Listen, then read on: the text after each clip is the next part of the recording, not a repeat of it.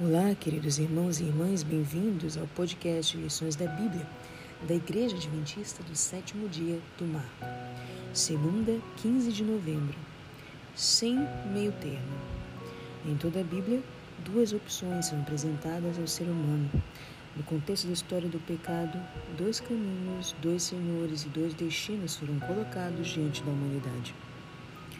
Os textos de João 3,16, Gênesis 7, 22 e 23, Romanos 6, 23, Romanos 8, 6, 1 João 5, 12, Mateus 7, 24 e 27, nós vemos a vida eterna e a morte eterna, a salvação e a perdição sendo apresentados de forma clara como opção para nós.